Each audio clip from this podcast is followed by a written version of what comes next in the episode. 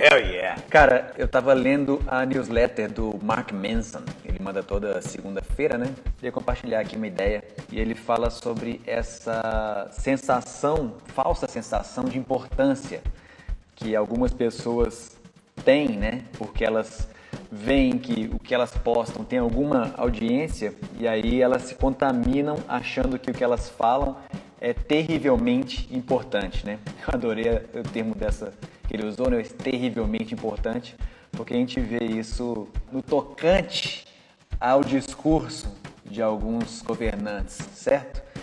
E aí ele chama isso do teorema de cheirar o próprio peido, que também é um, um termo super interessante, né?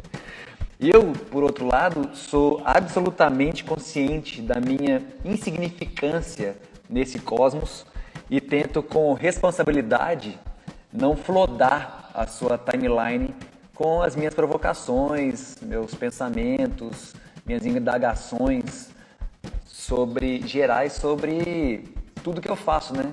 É, em relação à criatividade, nesse pensamento crítico que eu vou comentar a seguir também. E essas pessoas, porque têm acesso a um monte de informação irrelevante, o tempo todo sobre o tudo e sobre o nada acreditam que são experts em assuntos que não dominam, né? O que é pior ainda. E por conta dessa natureza da internet, só pipoca no nosso feed as coisas que saltam fora dessa curva, né? As pessoas que estão por aí fazendo seu trabalho ok, realizando coisas importantes, mas que não ganham destaque, né?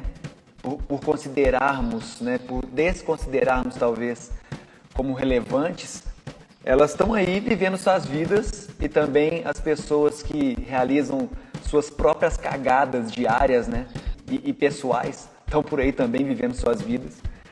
Mas a gente só tem contato pela internet com as coisas que são as descobertas fenomenais, né? Ou os desastres, saca?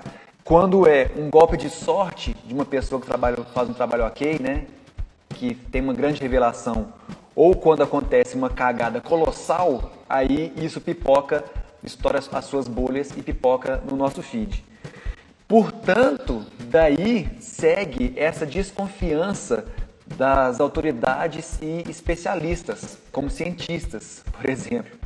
Essas pessoas que acreditam-se relevantes, acreditam-se experts porque disseminam, e aí podemos chamar de fake news, ou podemos chamar de apenas pequenas ignorâncias, podemos chamar também de pessoas que contribuem, acreditam estar contribuindo com seus luxos e direitos de apenas poderem cavalgar a liberdade de expressão, né? acham que tem os direitos de poder falar o que quiser. E tem mesmo. Mas cabe a nós dar menos audiência para os idiotas. Certo? Esses são os tempos em que vivemos. Cabe a nós, né, essa responsabilidade também de, enfim, assumirmos as rédeas dessa dessa dinâmica. Alright?